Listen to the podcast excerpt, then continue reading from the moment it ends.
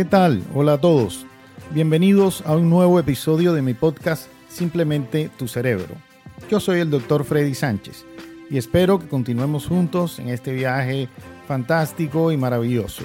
Y por favor, no olvides suscribirte a nuestro podcast para que te mantengas al tanto de los nuevos episodios. Gracias.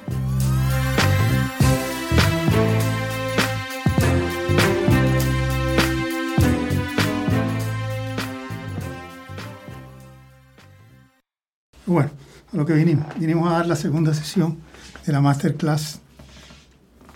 Eh, quiero estar bien. Nos quedamos la semana pasada, si no recuerdo mal, en eh, que podía eh, conseguirse con la autoobservación y la reflexión, que eran prácticas que podían ser muy útiles para, pues para enfrentar el, diario vivir, ¿no? Entonces, en ese sentido, hay algunas estrategias muy fáciles para la autoobservación. Yo creo que ustedes más o menos las conocen todas porque hemos hablado de eso en, los años anteriores.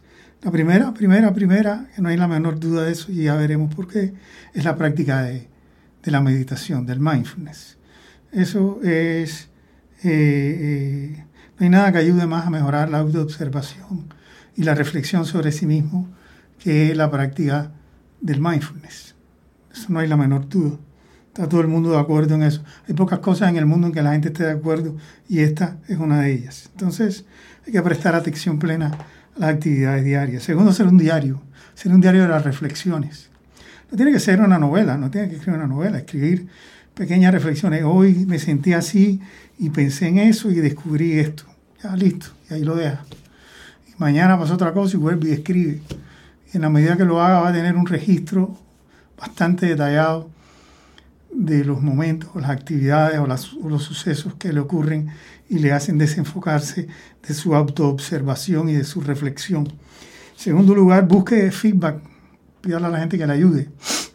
Oye, que tú notas en mí cuando yo hago esto, aquello, lo otro. A veces yo me pongo así o digo esto. Tú has notado si hay algo que me lo despierte de manera particular, etc. Entonces la gente le puede decir a uno y eso sirve. Y bueno, ya cuando, cuando con esas cosas habituales no se resuelve nada, hay que hacer entonces terapia. Terapia de corte cognitivo-conductual puede ayudar mucho. Hay un par de, de situaciones adicionales que las puede eh, realizar, que son la práctica de la autocompasión, eso ya lo hablábamos hace años cuando hablábamos de, mindfulness.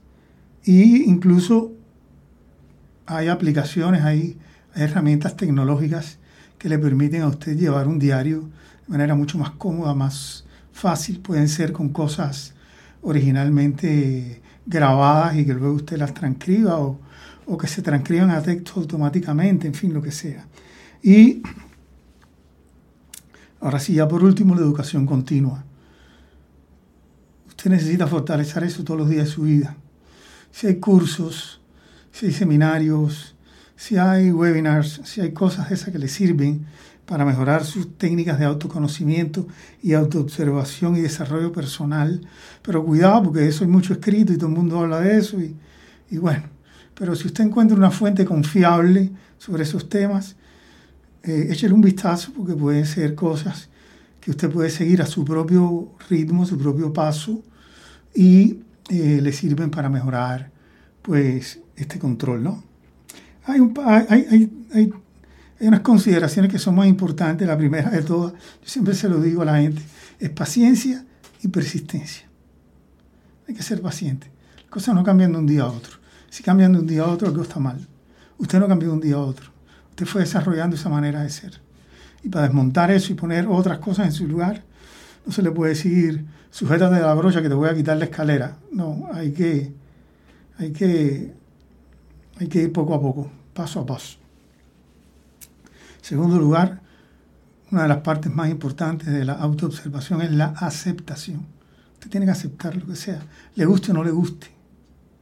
Veces uno ve cosas en uno que no les gustan. Cuando vemos que no nos gustan, queremos entonces hacer cosas extraordinarias porque no nos gustan. Bueno, señora, tenemos que aceptar lo que no nos guste. Si podemos cambiar algo, lo cambiamos, pero si no, lo tenemos que, que aceptar como tal, buscarle el lado bueno. Y de eso vamos a hablar ahorita con unas preguntas que usted se puede hacer como para entender a qué me refiero con esto. Entonces, en ese orden de ideas, eh, y todavía sin, sin entrar en el, en el fenómeno como tal del estrés propiamente dicho, porque yo puse que íbamos a hablar de estrés y inflamación, pero después me he dado cuenta que habían quedado cosas ese día. Eh, hay muchas otras cosas que usted puede eh, hacer para, para, tener salud mental y emocional. De eso hemos hablado, que son todas las que se vinculan al proceso de un estilo de vida saludable, la actividad física, una nutrición antiinflamatoria, los grupos sociales. Los grupos sociales. Es importante tener un grupo de amigos. Pero fíjense qué cosa, esto es contradictorio también, porque hay una parte en todo este desarrollo donde tú tienes que tener mucho cuidado con la influencia externa. Entonces, es bueno que tengas amigos, que no estés solo, pero tienes que tener cuidado porque puede haber amigos que te digan las cosas como no son. Y, y entonces, pues como no son, ya tú sabes, ahí te equivocas. Lo mejor es buscar ahí un equilibrio entre eso. También un equilibrio entre trabajo y vida personal. Eso siempre se lo digo, sobre todo a la gente joven. Los médicos jóvenes, los residentes jóvenes, estos que entraron ayer, ayer entró un grupo de residentes. Los conozco como ya no estoy profesor ni estoy en la universidad, pues no los conozco. Pero los vi en una foto. Bueno, los conozco, yo los seleccioné. Pero quiero decir, no hablé con ellos. Eh, y ayer estaban de lo más contentos con su foto de su primer día como R1, que se yo, yo dije para dentro de mí, bueno, ojalá que mantengan el equilibrio ese y la alegría, porque el equilibrio vida personal residente es terrible y muchas veces eso afecta y agota a la gente. Eh, dentro de todo esto recuerden que nosotros hablamos de que había un par de cosas que eran muy importantes, eh, que, es el sustrato, fíjense que es el sustrato de todo ese cambio que nosotros queremos. Porque tú quieres cambiar cosas, pero tienes que tener un material a partir del cual desarrollarte y unas herramientas a partir del cual desarrollarte. Que, que esas herramientas a veces ni siquiera son aprendidas, ¿eh? son recursos que tú tienes dentro de ti. Y hay un punto muy interesante en todo esto. Todo el mundo nació. A ver, todo el mundo nace con un cierto nivel de inteligencia, ¿cierto? Yo creo que en eso no hay duda, ¿eh? Todo el mundo es un poco inteligente, unos más, otros menos, pero todo el mundo tiene algo, o sea, porque tengo una enfermedad muy grave, todo el mundo tiene cierto grado de inteligencia, vamos a decir como un nivel basal de inteligencia. Y luego si uno va a la escuela y desarrolla eso y tiene buenos maestros, porque eso también es importante, y le gusta leer y aprende y se rodea de gente que le enseña, etcétera, etcétera, esa inteligencia que usted tenía, vamos a decir, en nivel 3 de 10, empieza a crecer, a crecer, a crecer. Y cuando usted tiene 30 años, 40 años, tiene una inteligencia a nivel 10. ¿Cómo lo logró? Desarrollando eso que usted tiene dentro de sí. Correcto. Usted tiene dentro de sí un estándar mínimo que lo puede ampliar o lo puede hundir o lo puede dejar morirse. Un pelado que tiene nivel de inteligencia 5, vive en el campo, en una vereda, donde no hay colegio en los próximos 50 kilómetros, se queda ahí en la casa y se vuelve más bruto. No tengo otra manera de decirlo. Porque no se desarrolla eso, a menos que en la casa hagan un trabajo excepcional, pues por supuesto, ¿no? ¿Qué cosas nos ayudan? ¿Qué nos ayudan a, a mejorar eso? La neuroplasticidad, en primer lugar. Neuroplasticidad y neurodesarrollo. Yo recuerdo la primera vez que yo, bueno, primera vez que hablé en público, vamos a decir, sobre neuroplasticidad y neurodesarrollo, fue en el año 2013, con el primer grupo de residentes. Ahí estaba la doctora Alexandra Borrero y abrió los ojos que se le querían salir de las órbitas, porque a todos nos han dicho cuando estudiamos medicina que el cerebro no, si se muere una célula la perdiste, que no crece más, que a cierta edad se paró y ya, se acabó, que no hay células de recambio, que no hay mecanismo ninguno. Y uno tiene un miedo siempre al carajo y se me mueren dos células del cerebro y las perdí. Y resulta que hay teorías desde hace ya, le repito, 10 años que dicen que la neuroplasticidad, que es la propiedad que tiene el cerebro de rehabilitarse incluso en ciertas, incluso en ciertas enfermedades o lesiones cerebrales, crear nuevas células, crear nuevas conexiones, crear un nuevo diseño del cerebro. El cerebro lo que hace se rediseña y crea, vamos a decir entre comillas, ¿eh? bien entendido, cortocircuitos, atajos y conecta unos circuitos con otros porque los normales se dañaron y entonces coge uno para que sustituya aquel y mientras la neuroplasticidad funciona el ser humano se las arregla. Lo mismo que el neurodesarrollo. El neurodesarrollo es muy trascendental en los primeros años de vida, de los 0 a 3 y después de los 3 a los 13. Después viene la poda neuronal de los 13 a los 19 y luego la gente cree que se acabó el neurodesarrollo. No, el neurodesarrollo sigue el resto de la vida. Lo único que muy suave, ¿no? Ya no va como el cerebro de un niño, que va a mil aprendiendo, aprendiendo. Y a ti te toca las cosas con más, más suavidad, ¿no? Entonces, por supuesto, eh, eh, la, neuroplasticidad y el neurodesarrollo hay que cuidarlos. ¿Y qué haces tú para cuidarte esas dos herramientas que son tan, tan, tan, tan importantes? Bueno, primero que todo, como siempre digo, el estilo de vida. Tiene que ser saludable. Tiene que hacer un estilo de vida saludable. No solo hacer ejercicio, no solo comer bien, no solo eh, divertirte, no solo, por ejemplo, algo que la gente a veces descuida, dormir bien. Tienes que dormir bien, tienes que dormir 8, 7, 8, 9 horas diarias. Si no duermes eso, al principio no vas a sentir nada, pero con el tiempo sí lo vas a sentir. Entonces tienes que dormir.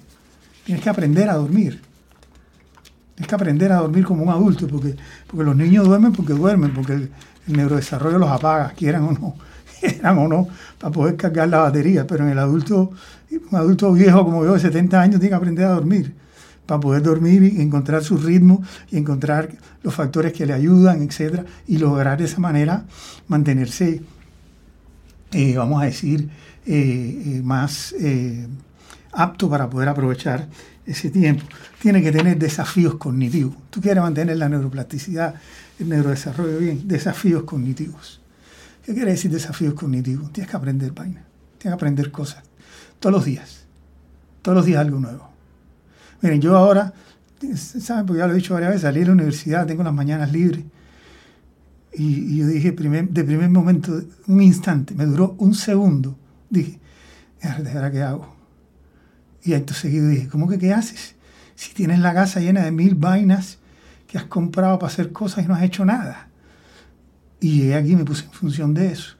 Bueno, ya eh, el sábado pasado dimos la primera sesión de la masterclass, planifiqué el resto de las sesiones eh, saqué, traje todo el material de cámaras y micrófonos y mil vainas, switches, cosas, eh, tabletas reguladoras, mil vainas que yo tenía en un estudio de, audio y video profesional, realmente. Lo traje todo allá del consultorio, lo monté aquí en la casa y ya estoy aquí eh, trabajando. Ya, he pasado todas las mañanas trabajando. A veces desde ordenando cajones hasta probando cosas. Hoy por la mañana me levanté a las 5 de la mañana.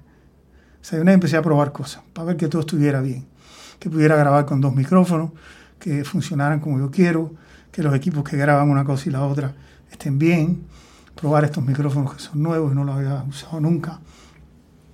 En fin, aprender, todo eso me llevó a aprender, ¿eh? porque no crean que yo sé todo eso de gratis, no, me tocó leer, de hecho les muestro algo. Con una lupa, porque ahora los chinos mandan las cositas escritas con una letra que es seis puntos que yo ni con gafas la veo, con una lupa leer cosas ahí, ta, ta, ta, ta, ta, para poder armar esto. Entonces, yo creo que eso es importante, tener en cuenta que la neuroplasticidad y el neurodesarrollo son herramientas muy significativas y que son bárbaras para el aprendizaje y la adaptación, pero tenemos que fortalecerlas porque ellas se agotan. Tenemos que darle herramientas para que ellas crezcan también, ¿correcto? De hecho, de hecho, si ustedes recuerdan, yo el otro día hablando sobre el tema de, bueno, pues de cómo la gente quiere sentirse bien y en realidad deberían querer, estar bien. Eh, y, hay algo que también puse en mi libro, en el primero de los dos libros, que se llama Un viaje interno. Puse algo que es importantísimo también en el segundo lo puse. Y es que, por ejemplo, usted tiene que saber. Usted tiene que saber cosas. Yo les voy a poner un ejemplo para que me entiendan lo que quiero decir con saber cosas. Cualquiera de ustedes, por ejemplo, es, vamos a pensar, eh, bueno, voy a poner médico, porque es el ejemplo que mejor manejo. médico, tú eres médico, yo soy médico. Entonces resulta que yo estudié psiquiatría, me gradué de especialista en el año 80 y hice el internado en el 77 y ahí empecé a hacer psiquiatría y luego terminé la especialidad en el 87, 10 años después. Quiere decir que yo entre ida y vuelta llevo 46 años viendo pacientes psiquiátricos. Eh, yo estudié muchísimo durante la residencia. Cuando me gradué, me gradué muy bien, me gradué con honores, bien, súper bien. Sabía muchísimo. ¿Para qué voy a decir que no? Sabía muchísimo en ese tiempo. Y, y pasó el tiempo y la psiquiatría siguió avanzando. Por ejemplo, yo me metí en el rollo de irme de Cuba. Eso me robó 3, 4 años de estudiar, de, porque, tuve que renunciar al trabajo, ¿no? Tenía que hacer otras cosas para vivir. Cuando llegué aquí, ya tú sabes, llegué aquí estaba perdido en el llano. Medicamentos que yo no conocía, cosas de farmacología que yo no conocía, eh, en fin, eh, la evidencia del DSM-3, que era de esa época, o 4, estaba acabado de empezar aquí en Colombia, que era cosas que en Cuba no se usaban. Me tocó ponerme a estudiar como un loco como si fuera una residencia de segunda vez, para poder actualizarme. Y a partir de ahí no he parado a hacerlo, pues lógicamente, porque ya no tengo distractores. Estudio todos los días. Y voy a todo lo que me invitan, y voy a todos los congresos que puedo. Algunas veces paseo, otras veo algo, pero hoy. Y por lo menos me, me, empapo ahí del, de lo que está pasando. ¿Por qué razón? Yo le voy a explicar por qué. El médico y esto va para todas las profesiones, para todas las profesiones, psicólogo, enfermera, abogados, maestros, que esté ahí. El profesional que no continúa estudiando. Hay una frase que dice, se queda atrás, literalmente se queda atrás. Es decir, el conocimiento sigue avanzando en su área específica, sigue avanzando. El abogado le salen nuevas leyes.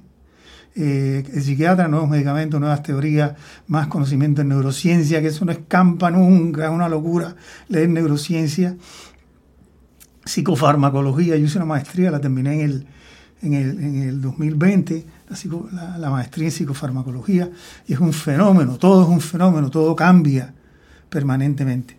Usted puede decidir, bueno, pero yo con lo que sé voy tirando. Usted puede decidir hacerlo o no hacerlo. Yo lo podría decidir. Yo podría decir, no voy a estudiar más.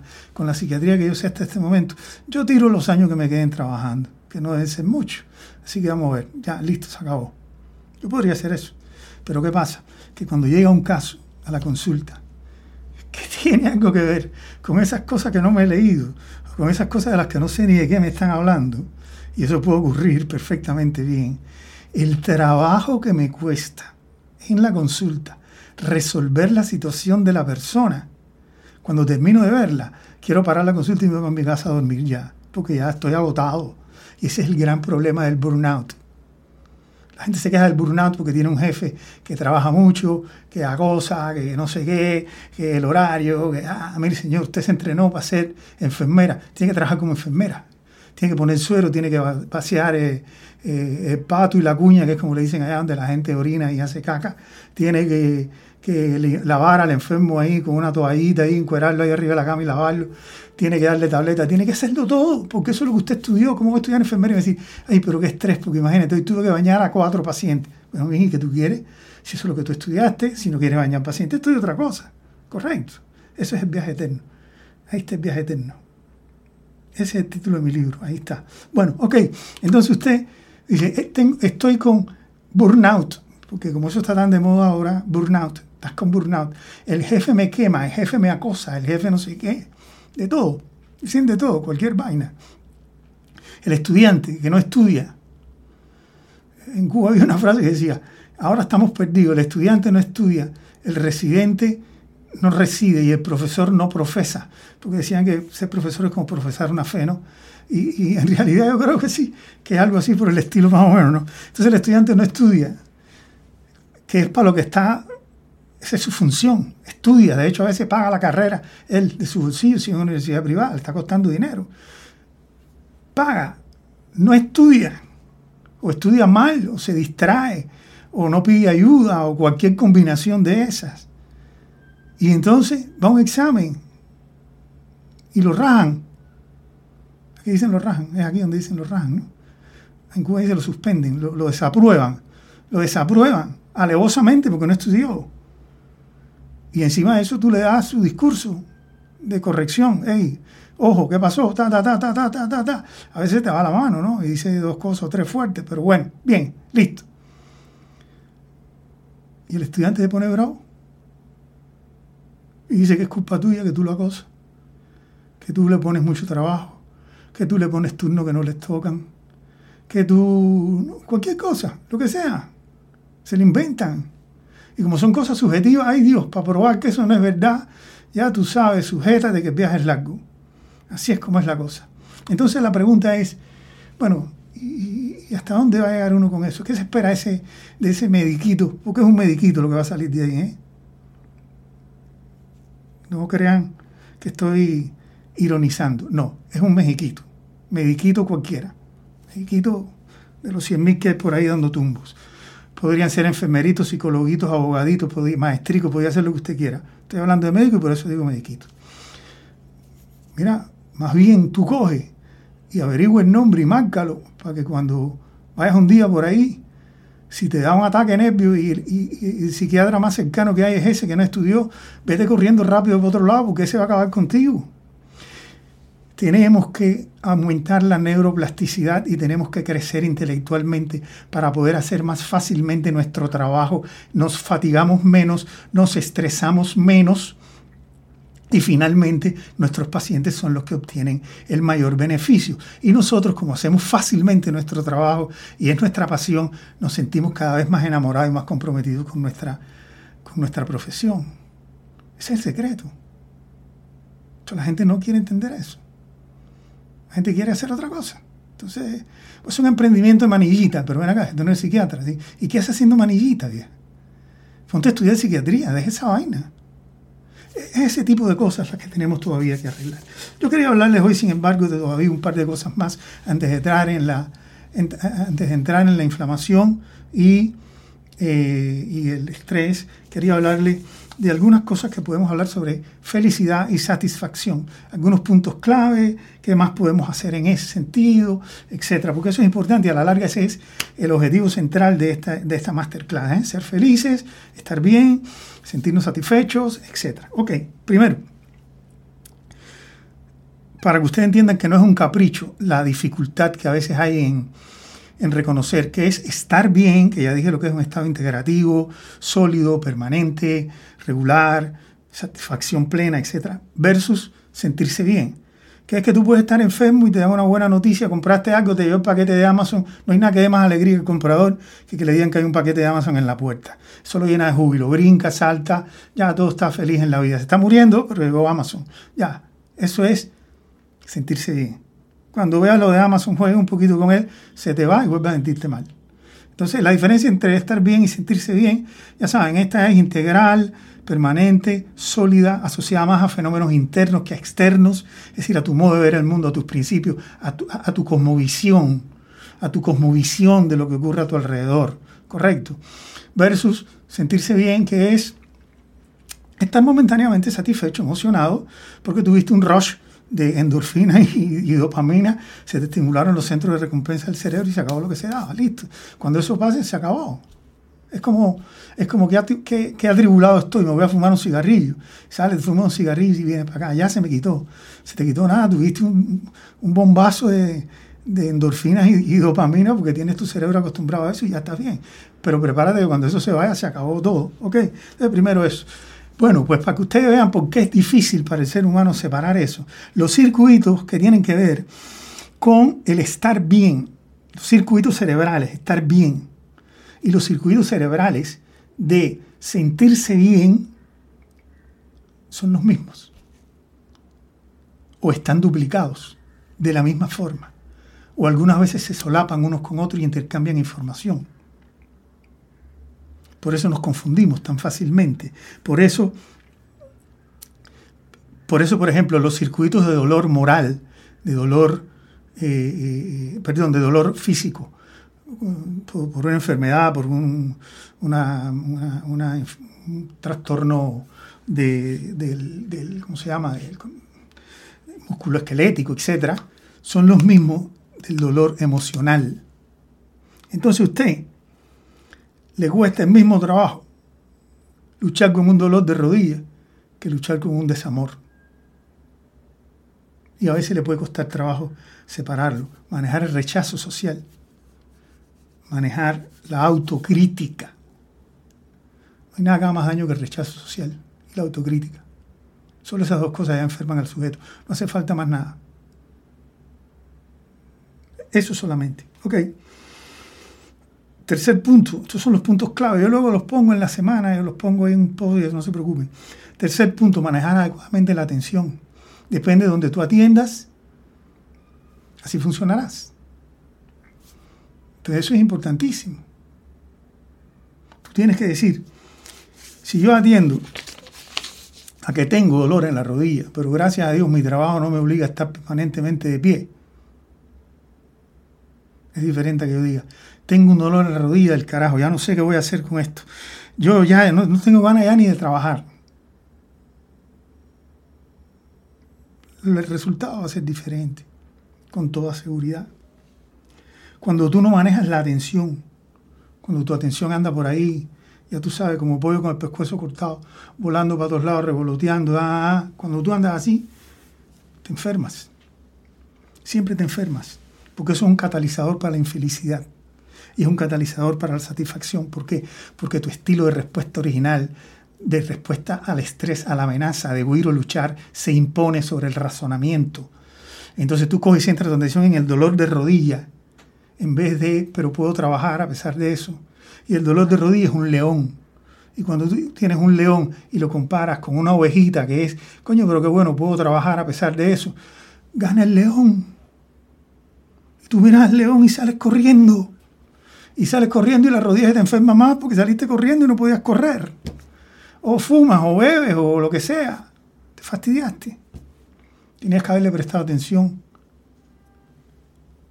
a la ovejita que tengo aquí. Tengo un león aquí, pero gracias a Dios está tranquilo. Y la ovejita está quieta aquí, no pasa nada. Y yo la acaricio y hace sentirme mejor. Y ahí vamos los dos acompañando, una dada. Y el león se irá. Ya verá, el león se irá. A mí no me interesa. Eso es diferente, por completo. Y eso es voluntario, solo decides tú si lo haces o no lo haces. Es difícil, sí. ¿Qué hay que hacer para que sea menos difícil? Hacerlo todos los días, a cualquier hora, sin formalidad. No tienes que ponerte kimono y sentarte, ah, no Sencillamente lo que tienes que hacer es meditar a toda hora, parar un momento, estás agitado, para, mira el mapa alrededor, voy por aquí mejor. Y entonces ve por ahí, suave, despacito. Coño, estoy cansado, definitivamente esto me está agotando, no quiera seguir a la misma velocidad porque ya no puede. Oye, yo quiero aprenderme esto rápido en tres días, como hacía yo hace 10 años. Ya no tienes 10 años más ahora, no puedes hacerlo igual. Es decir, tienes que adaptarte, tienes que mirar las cosas que están ocurriendo y con eso ir mejorando tu condición para que puedas realmente luchar contra esto. Eh, vuelvo a decir lo mismo. Ustedes se acuerdan que dije que la inteligencia tiene un nivel estándar, más o menos, un set point, que es como se llama eso realmente en, neurobiología, un set point. Tiene un, hay un rango, la, la, inteligencia en todas las personas, pero se puede aumentar o no con la neuroplasticidad eso, la felicidad también. Todo el mundo trae un set point de felicidad, vamos a decir. que no trae muy chiquito, que no trae más grande, pero bueno, todo el mundo trae un poquito de felicidad. Cuando digo un poquito de felicidad, quiero decir de, de, perdón, de circuitos, de recursos, de recursos cerebrales y neurobioquímicos para ser feliz. Y eso tú lo puedes desarrollar o lo puedes dejar morir. Depende de ti. El ejemplo de la ovejita del león es un ejemplo de eso, por ejemplo. Miren, ayer tuve una inferencia personal ayer yo hablaba con, con una amiga, porque más que una paciente es una amiga mía, y ella me decía, eh, me dijo, porque entró a la consulta, me vio y me preguntó, ¿y tú cómo estás? Y yo, bien, ahí en la lucha, como siempre, ah, me senté. Me dijo, oye, Freddy, me dijo así con una sinceridad que me apenó, debo decir que me apenó, me dijo, oye, Freddy, tú eres admirable. Y yo le dije, sí, ¿por qué? Pues me sorprendió. sí, ¿por qué?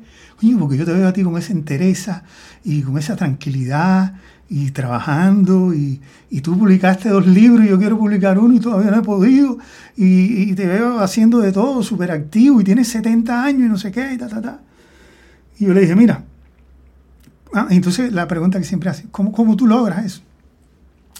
Y yo le dije entonces algo que yo puse en un post esta semana, precisamente, que es un post viejo que lo reciclé. Tu felicidad, 100%, tu felicidad, 100% está dividida de esta manera. 50% son tus genes. Con eso no pelees porque no te puedes librar de ellos. O sea, ¿queréis cambiarlo? No. Los puedes modificar, los puedes suavizar la respuesta, eso sí. Que en vez de pegarte con un palo, te peguen con una chancletica de algodón. Te pegan, pero duele menos, sin lugar a dudas. Número uno, los genes. El segundo 50% se fracciona en dos. 40% depende de tu estilo de vida, de las cosas que tú hagas, de cómo tú eliges pensar, de a qué tú decides atender, de qué tú decides hacer, de cuáles son las decisiones que tú tomas en tu vida, de con base en qué elementos tomas esas decisiones, cuántos recursos nuevos desarrollas, cuánto los fortaleces, cuánto tiempo diario dedicas a eso en tu vida cotidiana. Haciendo esas cosas, ese 40 tú lo puedes fortalecer. Si no la haces, lo vas perdiendo. se te va agotando como el tanque de la gasolina. Y el 10% restante son las cosas que te pasan en la vida. Es decir, coño, que te dio el COVID. Bueno, eso es externo, ese es 10%. ¿Cómo lo enfrenta? 40%. Te dio el COVID porque en tu familia la gente está jodida, todo el mundo le da COVID. Ese es el 50% genético. Estoy hablando un disparate, porque no sé si el COVID tiene que ver con la genética, pero, para que me entiendan lo que quiero decir. Te dio una depresión, 50% busca pagar, resulta que tu mamá, tu abuela, todo el mundo está deprimido en tu casa. Bueno, listo, 50%. Ok. 40% depende de lo que tú hagas con eso. 10% depende de las situaciones externas. Cuando te deprime, no haces nada, te tiras a llorar, a soplarte los mocos, el pelo parado, que parece una loca, acostada en la cama, en bate casa, que huele a berrinchín de chivo ya, porque ni te bañas ni nada. Y entonces llega tu marido, ve el panorama, llega tiempo en eso, tú no vas al médico, él te dice que pidas ayuda, tú no quieres, que se yo, el tipo abre una maleta, empieza a echar cosas y me voy. ¡Fua! Se va de la casa.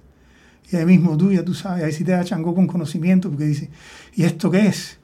Ahora enferma y este hombre me deja, ahora sí no voy a poder superar. Es decir, tú en vez de centrarte en el 40% que podías haber hecho, ya te fuiste nada más que para el 10%. Este hombre me va a dejar y yo no puedo, yo no puedo vivir sin eso. Y cuando vas a mi consulta, y te pregunto, ¿por qué estás aquí? Y me dice, porque, eh, ¿sabes por qué me dice? Me dice, porque eh, mi, mi marido me dejó ¿Cuándo fue eso? No, hace dos días. ¿Y qué te sientes tú? Esto, aquello, lo otro, lo otro, lo otro. Oye, pero tú no puedes tenerlo hace dos días. No, yo venía más ya, ¿cuánto? Ocho meses, porque no había podido ayudar. Porque pensé que se me iba a quitar solo, doctor, porque siempre dicen que el psiquiatra lo que hace es mandarle pastillas a la gente y que la depresión se la cura uno mismo, etcétera, etcétera, etcétera. Correcto. Entonces, esa es la situación por la que nosotros tenemos que tener siempre claramente fijo. 50% son los genes, 40% los puedo arreglar yo. 10% la adversidad. Mejor lo abrazo y sigo de largo. Correcto. Eh, mi amiga entonces me decía eso ayer. Y yo le dije, mira, yo no he hecho nada, chica. ¿Para qué te voy a decir? Si yo te podría decir, no, porque yo he hecho aquello, lo otro, a inventar un cuento que a lo mejor hasta millonario me hago si escribo un libro bien, bien inventado. Pero la verdad yo no he hecho nada. Así que yo diga, voy a trazar esta estrategia para resolver nada. Yo he hecho mi estrategia de toda la vida. ¿Cuál? cambiar mi vida lo menos posible ante la adversidad. ¿Por qué? Porque en mi vida cotidiana yo me siento cómodo porque es mi patrón de todos los días. Yo me levanto todos los días y voy a trabajar por la mañana. Me levantaba todos los días a trabajar. Primero muy temprano, después ya más tarde. A la vez me cogió. Ahí iba por la mañana, iba para el consultorio. Chicas, nos vemos en el consultorio 10 de la mañana. Ya no soy profesor. ¿Y ahora qué hago? Imagínate tú, ¿qué hago ahora? Entonces, bueno, pues tengo que hacer algo en la mañana. Si no, yo cambio. Y si cambio esto, me sentí muy mal. Y empecé a trabajar aquí en mi casa en la mañana. Metí a arreglar todo esto aquí. Quedó está desorganizado todavía, pero quedó bastante bien. Entonces, ya yo me levanto por la mañana. Me levanto, desayuno, me, me doy un baño, me he visto y pa, y, y, sigo haciendo lo que estaba haciendo. Aquí trabajando. Luego almuerzo, qué sé yo, y me voy para el consultorio, que es lo que hago todos los días. Luego vengo para acá por la noche, como algo, trabajo un poco más, leo en el cuarto aquí, me, he rodeado de todas las, opciones disponibles. Debo decir, eso he gastado plata, pero lo tengo todo disponible para poder hacer las cosas bien. Por tanto, si usted quiere estar bien, ¿sabe qué le digo? No permita que las cosas externas le hagan cambiar un porcentaje importante de su vida. Trate de incorporarlas a su vida y mezclarlas de manera armónica para que no cambie en su vida. Si su vida cambia mucho, usted se siente perdido. Es como que lo soltaron en un pueblo que nunca ha ido, no tiene mapa, no tiene GPS, no sabe qué va a hacer. No comete ese error. No se deje modificar mucho la vida. Correcto. Le nacieron dos niños y ahora imagínate mi vida con dos niños y ahora cómo hago yo entonces con dos pelados, imagínate no tengo tiempo para esto, para aquello, para lo otro. Bueno, a lo mejor tienes que hacerte el blogger una vez cada 15 días y no tres veces a la semana. Y a lo mejor ya no puedes salir a comer todos los viernes, te toca aguantar un poco. Pero si tú sustituyes eso por la sonrisa de tu hijo, por verlo jugar, por acariciarlo, en vez de ponerte a protestar porque este cabrón no me deja ahora que yo vaya a comer por la noche, no sé qué. No, no, no ven acá, qué rico estar contigo aquí, ven, siéntete aquí para sentir tu piel, acuéstate aquí. Eso, eso, eso sería probablemente mucho mejor. Ok. Y si no, mira, coges en la casa improvisa una cena. Vamos a cenar fuera, a la mesa en el patio, como hacía en Cuba la gente. Vamos a cenar fuera, cenar fuera en Cuba. Imagínate tú, sacaban la mesa para el balcón o para el patio y se comían el mismo, la misma vaina que se iban a comer cualquiera, lo que fuera ahí. Pero cambia el ambiente. Ok. Eh, y lo último en ese punto es mantente en tu lado, no en tu caso. Hay una diferencia enorme en eso. Tú te mantienes en tu lado. Eso quiere decir, tú, eres, tú estás en donde, en como tú eres, en donde tú eres, centrado en tu espiritualidad, en tu interioridad, en tu capacidad de, introspección y de análisis y observación y reforzamiento de todo lo bueno. Pero si estás en tu caso, Estás pendiente de todo lo que dice todo el mundo, tratando de satisfacer a todo el mundo, tratando de cumplirle la expectativa a todo el mundo. La gente pasa la vida en eso. Yo quiero ser como fulano para que todo el mundo... Ah". ok. Y ahí se embarcan. Eso es importantísimo que lo tenga. Entonces, hace ya unos cuantos años, eh, la gente vio que todo esto salía de una corriente que se llama psicología positiva. La psicología positiva cambia el modo de ver el asunto. Los médicos vemos a la gente como enfermo. La primera pregunta uno lo ve entrar al paciente, le, dice, le da la mano, ¿qué tal fulana? ¿Cómo está? ¿Cómo se ha sentido? Esa es la primera pregunta. Más o menos. Hay variantes, pero por ahí, va por ahí van los tiros. Y entonces yo saludo a la gente y le digo, hombre, busco un motivo, tampoco es que voy a improvisar ni, ni a decir mentiras, ¿no? Pero a veces busco un motivo y digo, uy, pero usted está mejor porque usted vino con un vestido muy bonito hoy. Yo recuerdo la vez pasada que usted vino vestida de gris y negro y ahora viene ahí con colores y eso, eso está como muy bien, o es por el carnaval. Y trato de hacerle como medio un chistecito así, de acuerdo a cómo yo veo el ambiente, ¿no? Por lo regular la gente dice, sí, doctor, ¿sabe qué? Me he sentido mejor. Porque los médicos no le hablamos a la gente de estar mejor, los médicos le hablamos a la gente de estar enfermo. ¿Será porque queremos seguir facturando? No sé, no sé, no sé, no sé.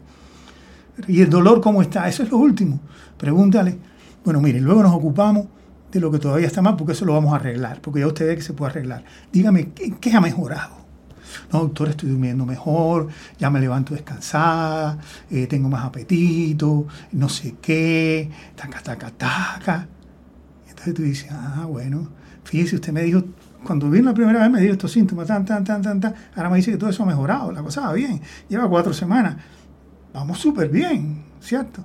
Ok, ahora vamos a hablar de lo que le pasa. ¿Qué le pasa? Bueno, doctor, ¿qué tal cosa? Todavía un poquito... Bueno, eso es carpintería. Eso es carpintería. Recorte esta pata por aquí, dale lija por aquí, que todo encaje y listo. Vamos a hacer eso ahora con el tratamiento. Tan, tan, tan, tan, tan, tan, tan. Ah, yo le voy a hacer dos sugerencias adicionales para que las ponga en práctica. Y él le puedo dar dos consejos, dos cosas de la dieta, del ejercicio, lo que sea, de acuerdo a quien sea y a, lo que tenga. Y se acabó.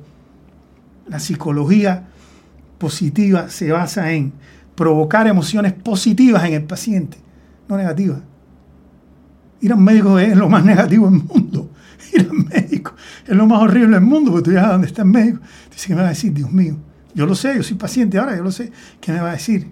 Iván me dijo, ven para que veas cómo está eh, este estudio. Iván, el oncólogo que me atiende. Y quería que diera la vuelta a la mesa para mostrármelo en el computador. Yo, esos cuatro pasos que di ahí, vaya, no, no tuve una relación de finter porque Dios es muy grande. ¿Qué me va a enseñar? Es que todo estaba mejor. Bueno, entonces ir al médico siempre así es negativo, es fastidioso. Eso tiene mucho que ver con el segundo libro que escribí, que dice cómo se desarrolla la relación médico-paciente. Los que se lean ese libro van a entender por qué digo todo esto. El segundo punto que implica ser capaz de ser feliz es compromiso. Usted tiene que tener compromiso con el médico, con usted, con hacer las cosas. El medicamento te da vómito, sí, tiene que tomarte. Toma algo para los vómitos antes, pero un rato te lo tomas y aguanta. Y ahí vamos, día a día, a ver qué pasa. Tiene que tener compromiso contigo. Y por último, significado. Las cosas que tú haces tienen que tener un significado. Tú no puedes hacer las cosas por hacer. Tengo que estudiar porque tengo el examen en dos días y no, y no sé nada. Eso, eso fue lo que, yo creo que eso fue lo que le pasó a, un estudiante que tuve que, fue más mal que el carajo un examen. Yo creo que era eso, que decir, bueno, eh, ya con esto que estudié tengo, no sé, no sé, no sé qué pasó. Y,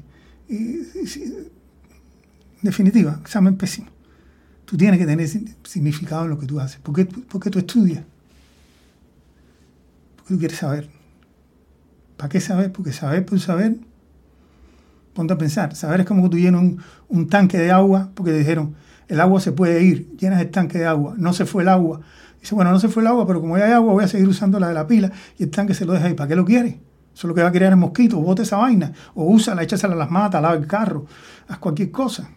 Bueno, esto es lo mismo. Saber por saber no significa nada. Saber es para compartir. conocimiento es para compartirlo. Para compartirlo de manera generosa y bondadosa.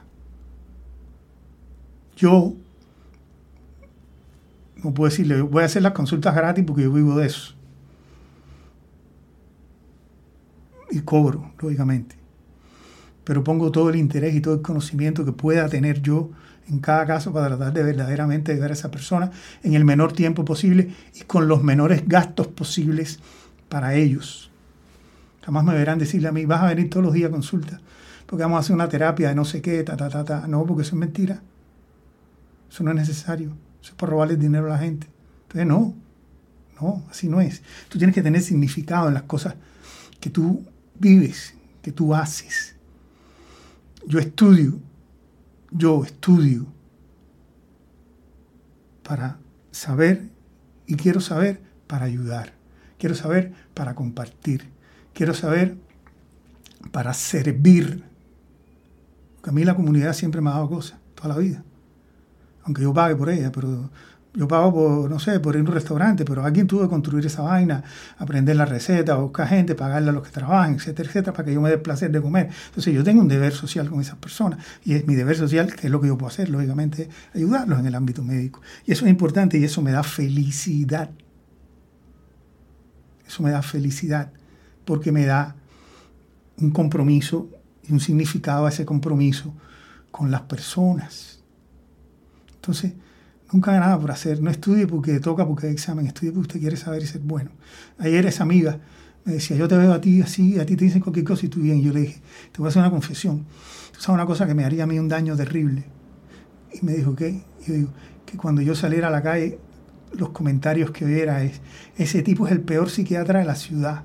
No se te ocurre ir a verlo porque no sabe ni dónde está parado. El tipo es malísimo. Ta, ta, ta, ta, ta. Esa vaina, yo sé que eso es un poco ego. Yo sé que eso es un poco ego pero también aparte del ego es porque diría, caramba, lo que estoy haciendo no está representando nada, no significa nada para la gente. Y entonces eso me tranquiliza y me dice, bueno, será ego, pero es un ego bien orientado, no lo dejes caer tampoco. Es decir, si dicen que eres bueno, excelente, siéntete feliz y orgulloso y saca pecho, perfecto. Pero también considera que por eso es que ayudas a la gente, porque si no hicieras eso no ayudas a nadie. Y entonces eso, eso te compensa y te da tranquilidad. Ok. Hay rasgos del carácter, incluso del carácter, que usted sabe que eso es una piedra, carácter. Eso, viene, o sea, el temperamento de fábrica, el carácter tú lo aprendes y la personalidad es la mezcla ambas cosas. Bueno, hay rasgos del carácter que, que no son habilidades adquiridas. Es decir, tú puedes tener cosas que no las adquiriste, las tienes porque las traes de fábrica. Paciencia. Hmm tolerancia y compasión. ¿Tú puedes entrenarla? Sí, tú puedes entrenarlo, pero tienes que tener algo de fábrica de eso, si no, no va a ser. Si tú no eres compasivo, un psicópata frío y desalmado nunca va a ser compasivo. Psicópata frío y desalmado es una, categoría de un, psiquiatra alemán que se llamaba eh, eh, Kurt Schneider hizo una clasificación y dijo, dijo, psicópata frío y desalmado. Muy difícil de reconocer. Detrás de una fachada afable y cálida es un ser frío totalmente destinado a obtener sus propósitos y obtener lo que quiere a expensas del, del método que sea. El clásico, el fin justifica los medios. No importa que te des por delante medio mundo, no importa que hagas daño, no importa nada, no importa nada, nada, nada, nada. Eres un psicópata frío y desalmado. Eso es mucho más común de lo que la gente cree. Y se combina con otros tipos de personalidades, como la personalidad histriónica. Y si tú encuentras un histriónico con rasgos psicopáticos de esto, de, de frío y desalmado, psicópata frío y desalmado, prepárate porque es un monstruo. Eso es importante, entenderlo. Es decir, nosotros tenemos cosas que nos ayudan y que debemos defender. Paciencia, tolerancia, compasión. Tenemos que defenderlo a como dé lugar porque los circuitos de, bienestar físico y emocional están todos en la, en, la, ínsula cerebral, en la corteza anterior singular, son las estructuras del cerebro y ahí se solapan. Y los de satisfacción y bienestar por el placer emocional en la corteza prefrontal, en lo atencional, en, en la corteza prefrontal ventromedial, que es un pedacito de corteza del tamaño del pulgar, y ahí se solapan también. Y en esos dos solapamientos, tú coges para un lado o coges para otro. Ese es más o menos el asunto, hecho en términos sencillos para no... Por eso entonces lo mejor que podemos hacer es tener el cerebro lo mejor afinado, como afinar una guitarra. Que tú la afinas con el oído, el tipo que es muy diestro la afina con el oído. Cuando era músico jovencito, con el oído, ta, ta, ta, ta, ta, ta, al pelo. Ya no. Ya el oído mío no debe ni vibrar. Debe estar calcificado todo. Pero con un afinador eléctrico tú afinas, ya perfecta, te queda en el tono. Entonces, tú tienes que afinar. ¿Qué cosa tienes que afinar en tu vida? La empatía, la creatividad, la intuición empatía, creatividad e intuición son cosas como medias psicologistas etéreas. ¿Con qué lo tienes? Con las funciones cognitivas y con el funcionamiento óptimo de los procesos de pensamiento. Entonces tú puedes ser intuitivo, pero le pasas a la intuición el filtro del pensamiento y la atención. sí, ok, pa. La posibilidad de que te equivoques es mucho menor y que seas feliz es mucho mayor. Ok. Entonces, estar en tu lado o estar en tu caso. Cuando tú estás en tu caso, si cuando tú estás pendiente de lo que dicen los demás, cuando tú estás tratando de estar como dicen los demás, tú tienes en primer lugar una autoestima muy pobre. Se daña muy fácil. Autoestima. Y por lo regular la gente, ¿y cómo va la gente a consulta? Doctor, yo tengo la autoestima muy mala. ¿Qué me puede hacer usted para arreglármela? Yo siempre le digo lo mismo, mira, la autoestima es una vaina que empieza a formarse cuando tú naciste. ¿Me viste? Eh, por tanto, no sé, yo creo que la cosa está como complicada porque es una tarea que tienes que hacer tú. Yo te puedo dar datos, pero tú tienes que hacer el trabajo. Eso ahí no hay magia. Entonces tiene una autoestima mala, dañada, no cree en sí mismo, no confía en sí mismo. Porque eso es lo que significa tener una mala autoestima. Tú no te quieres, no, no, no consideras que eres algo, que, que puede haber algo admirable en ti. Nada. segundo lugar, tensión, infelicidad una sensación de decepción profunda sensación de decepción profunda. Tercer lugar, esa, esa sensación de, malestar profunda y es inconsciente, es decir, ni siquiera te das cuenta que eres así, que vives así. Y por último, tratas duro inconscientemente a las personas a las que están a tu alrededor de manera similar a como lo harías tú mismo. Es decir, si tú, te, si tú coges el látigo y te autoflagelas, coges al otro pobre que está al lado tuyo y lo suenas con el látigo también, porque es lo que tú sabes hacer. Eso es gravísimo, porque te acaba con tu vida, pero acaba con la vida de los que te rodean. Y al final hay unas grandísimas posibilidades de que te quedes solo. Correcto. ¿Qué se pregunta la gente? Se fue un poquito porque me estaba entrando una llamada. ¿Qué, qué, qué se pregunta la gente cuando se está autoflagelando? Y eso tú lo oyes en la consulta, te lo dicen. Doctor, pero yo me pregunto, de hecho, ayer una amiga mía me decía un poquito eso y yo me reí porque dije, mañana voy a hablar de eso y esta me está dando papaya porque me está dando el ejemplo típico. Pero no importa, yo la quiero mucho y nadie sabe quién es. Eh, y me decía, ella me decía, una palabra, una pregunta que es la primera pregunta que se hace a la gente que está en, en su caso y que se autoflagela. ¿Cómo pude ser tan tonto? Caramba, alguien que no para de llamar, fastidio. Eh, se va porque me llaman, me alguien intenta llamarme y me toca, bloquear y no quiero ponerlo en modo avión porque la internet aquí está malo, entonces estoy funcionando con la red del celular. Eh, otra pregunta, es que yo no conozco nada mejor que esto, es que esto es lo que me toca a mí. El problema con el marido es que esto es lo que me toca a mí. Es decir, es un sino fatal que me cae del cielo. Tengo que haber sido idiota para haber hecho eso. Esas son las frases con que se autoestimulan la gente que está en el caso. Seguramente pudo haber hecho un trabajo mejor. ¿Qué cosa es lo que está mal conmigo? Eh? ¿Qué, qué, me pasa a mí? Debí saberlo mejor. ¿Cómo pude ser tan tonto que no me di cuenta? Todo el mundo se dio cuenta, todo el mundo me lo decía y yo era la única que no lo veía. Esas son las preguntas de autoflagelación. Cuando tú te haces esas preguntas, tú sabes cuál es el resultado de todo eso después. Me está saliendo el escote aquí. ¿Tú sabes cuál es el resultado? Que estás peor cada minuto. Porque tú te preguntas, ¿cómo pude ser tan estúpido? Ya tú diste por hecho que eres un estúpido ni siquiera dice, ¿será que soy estúpido? No, tú dices, ¿cómo pude ser tan estúpido? Y entonces, a partir de ahí ya eres un estúpido. Si tú mismo te lo dices, pues el cerebro dice, ¿para qué lo voy a proteger? Si él mismo dice que es estúpido, dejémoslo así, que está bien. Correcto. Ah, ¿qué hace la gente que está en tu caso? ¿Y qué es lo que deberías hacer tú cuando tienes situaciones de cualquier problema? ¿En qué? Me fue mal, el resultado no lo logré, pero hubo alguna parte en que me fue bien. ¿En qué partes me fue bien? Y a lo mejor tú dices, no logré el resultado, pero hablé más calmadamente, no gagué, eh, me siento mal, pero no estoy intranquilo como otras veces, etcétera, etcétera. Entonces, fíjate, pon tu atención de manera voluntaria en la parte que te salió bien, porque quiere decir eso lo estás dominando. Puedes dedicarte a las otras que te faltan, correcto. ¿Qué fue lo que me desvió de mi objetivo inicial? Porque si yo fui a decirle esto, terminamos discutiendo que hace un mes en la fiesta, no sé qué, que es una cosa tremendamente común. La gente empieza discutiendo dónde vamos a almorzar y termina discutiendo por qué tuvieron tres hijos en vez de dos. Una locura, una locura, ¿eh? Pero ese es el hilo del pensamiento. ¿Hay algo que pudo haber hecho diferente? Si la respuesta es sí, ya, ya sabes, ya acabas de resolver el problema. Cuando él me dijo esto, yo tenía que haber dicho, no, no hablemos de eso, vamos a hablar de esto que es el punto del que yo quiero agotar hoy la conversación. Y no permitirte salirte de ahí. Y por ejemplo, si lo hubieras hecho así, no, no hubieras terminado discutiendo algo de hace 20 años. ¿Qué puedo hacer para aceptar este resultado y no maltratarme más con él? Hombre, en mindfulness hay una cosa que se llama aceptación. Aceptación. Tú arreglas lo que puedes y lo que no puedes lo aceptas, lo abrazas. Mindfulness tiene esa palabra muy curiosa. Lo abrazas. Lo quieres. ¿Sabes por qué lo quieres? Porque eso es parte de ti también. Eso no es de nadie.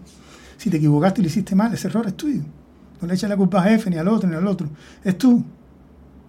Tú que no estudiaste, tú que, que lo que sea, faltaste al trabajo, tú que te inventaste un cuento, lo que fuere, asume la responsabilidad y abraza ese error y arréglalo pide disculpas, pide perdón, resuelve la situación, no perjudiques a la gente. Trata de ser consecuente con lo que tú quieres ser en la vida, porque quiero decirte algo. Aun cuando seas un psicópata frío y desalmado, con una personalidad histriónica, ese tipo de errores te perseguirá el resto de tu vida y no te permitirá ser feliz aunque logres tus objetivos porque logras tus objetivos, pero en el fondo de tu alma, ahí sí aplica lo del síndrome del impostor. Sabes que eres un impostor o una impostora. Estás muerto. Ok, ¿qué aprendí de este procedimiento? Eh, ¿Existe algún razonamiento, algún entrenamiento, algún aprendizaje que yo pueda hacer para saber más? ¿Para aprender más? Porque esas cosas a veces hay que estudiarlas no es papá, papá, papá, ya, no, no hay que estudiarla, hay que meterse en eso, leer en mis cursos, en mis vainas estas virtuales que tú vas a tu paso, muchas de ellas gratis, y tú vas ahí, vas aprendiendo, vas metabolizando la cosa, vas poniendo en práctica pedacito a pedacito pequeños tips cada día y vas creciendo definitivamente. ¿Cuál es mi próximo paso a seguir? Esa es la pregunta más importante. Me equivoqué, ya me di cuenta, ya sé lo que tengo que hacer, cómo lo voy a hacer, ya lo sé. Ahora bien, este es mi próximo paso. Sí, allá voy. Dalo. No te quedes ahí detenido. Dalo. Correcto. Eso es importantísimo. No, no, no, no, no te frenes ahí. Bien. Entonces, yo creo que en el día de hoy sí terminamos verdaderamente con lo que tocaba de, de la primera parte, que la diferencia entre estar bien y, sentirse bien, etcétera, ta, ta, ta, ta, ta. Y ya la semana próxima, me perdonan por el adelantón que les dije en el, en anuncio que no se ha cumplido, pero esto nos llevaría mucho tiempo, es imposible tratarlo ahora porque si lo tratamos lo vamos a maltratar, no es bueno. La semana que viene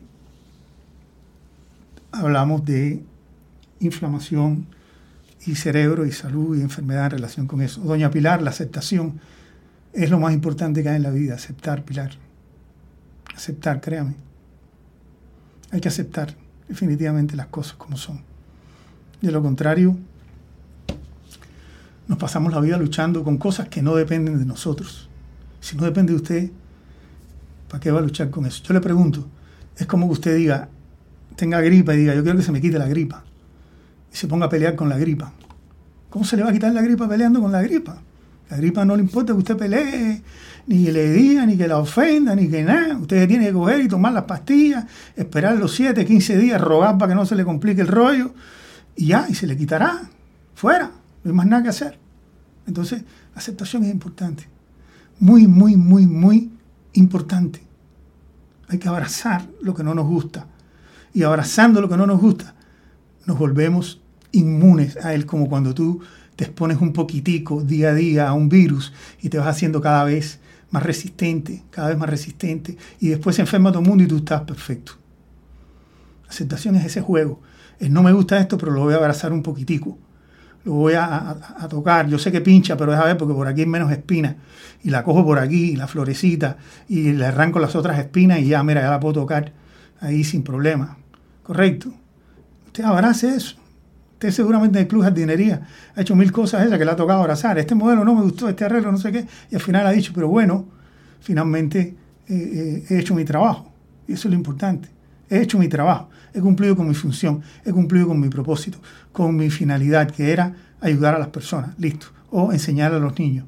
Listo. O enseñarle a un residente. Listo. O lo que sea. Correcto. Bueno, entonces ya no más cháchara. Eh, muchísimas gracias a todos por, por haberme acompañado. Eh, por favor, eh, ojalá estén aquí la semana próxima. Vamos a hablar ya de inflamación y cerebro. Es una parte bien, bien, bien interesante que seguramente les va a agradar mucho. Yo lo voy a hacer de la manera más potable posible para que no se enrede la cosa. Y bueno, pues como siempre, me encantó estar con ustedes aquí y, gracias. No tengo más que decirles muchas gracias por estar aquí conmigo nuevamente después de haberlo dejado suelto por, por un año. Y ahí están todos otra vez. Muchas, muchas gracias por eso, de veras. Muchas, muchas gracias. Nos vemos, si Dios quiere, el próximo sábado. Cuídense mucho.